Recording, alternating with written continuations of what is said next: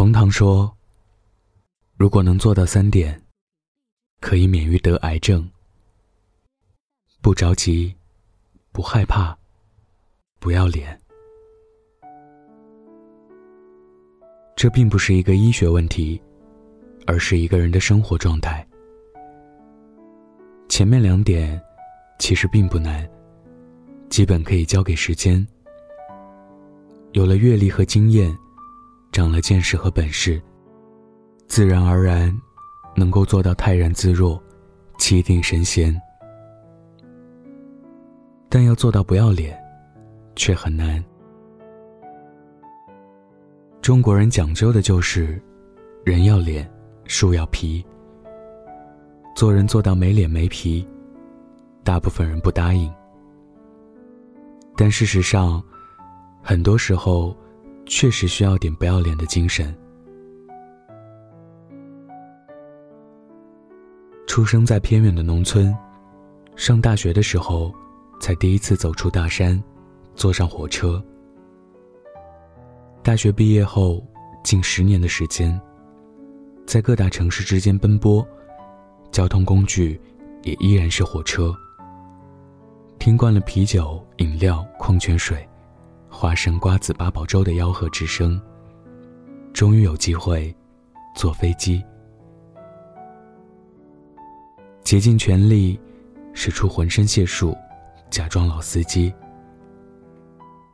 托运行李，过安检，登机，每一个环节都认真观察别人怎么做，一定要确定自己完全掌握了每一个细节，才付诸行动。一切很顺利，装逼很成功。直到空姐来提供饮料，不好意思说什么都不要，那显得很土。那要一杯咖啡吧，比矿泉水显得有档次。但是问题来了，这杯咖啡多少钱？问吗？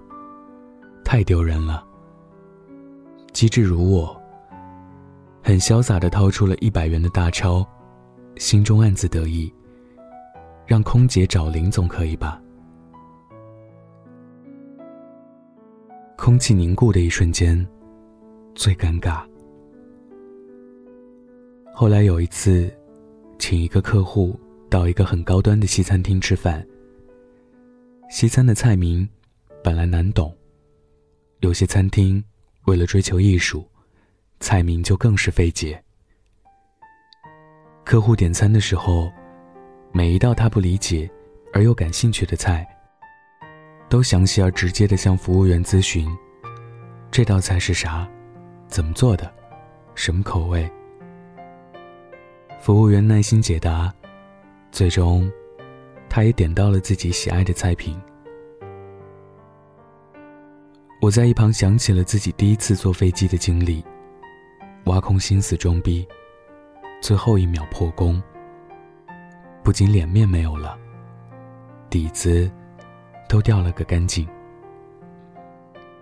大大方方承认自己不懂，会死吗？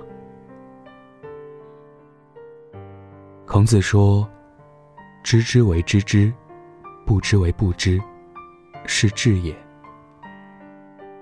不要脸一点。坦然面对自己的无知，就能轻轻松松做自己。这时候，不仅不会丢了脸面，反而会闪耀着自信的智慧光芒。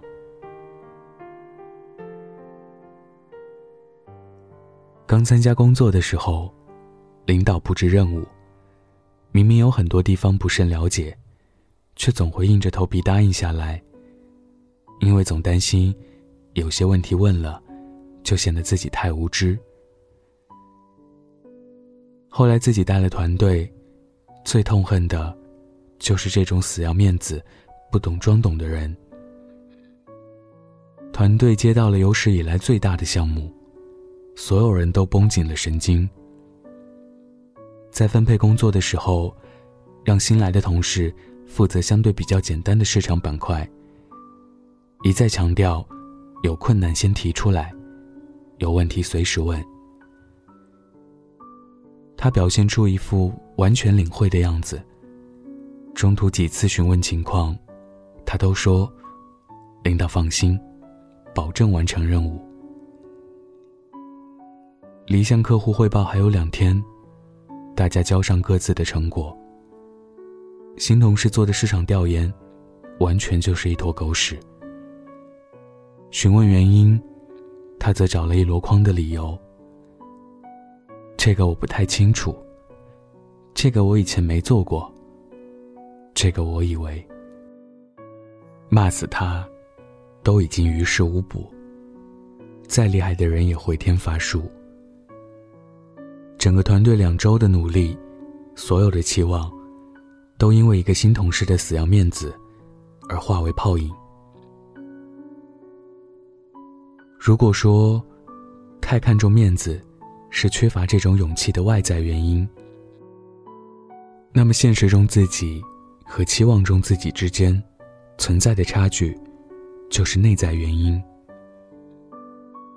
不切实际的吹嘘，不仅能够满足自己的虚荣心，还能给自己一些安慰。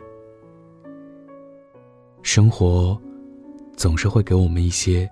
和实际相差甚远的虚幻，很多时候期望的，并不一定是自己真正想要的。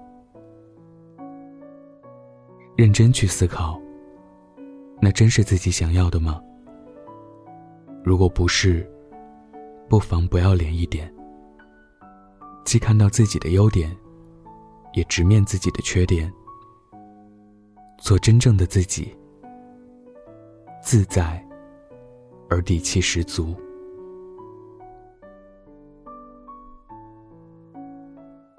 今天分享的故事来自国馆文化。生活本就如此平凡，我们拿什么来感动自己？如果你有故事，关注微信公众号或者微博“晚安北太”，欢迎分享。晚安。记得盖好毯子哦。日出为了什么无力再放晴？你为了什么莽撞前行？人群为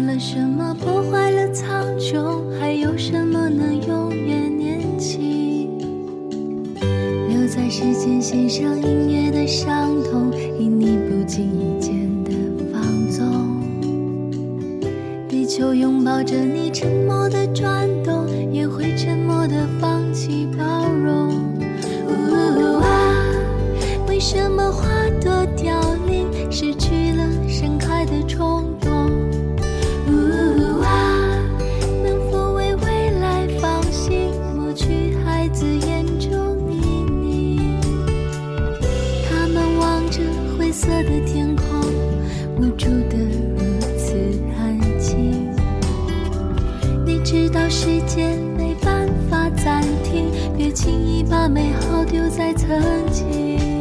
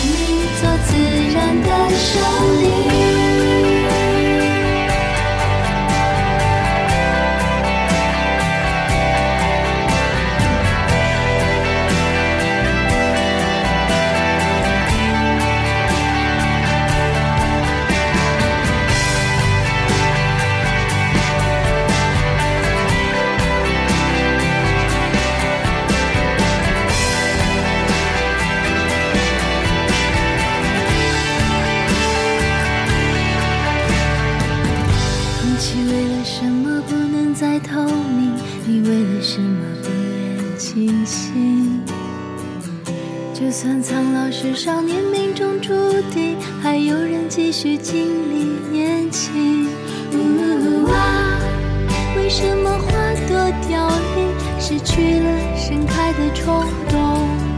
呜啊，能否为未来放心抹去孩子眼中迷离？他们望着灰色的天空，无助得如此安静。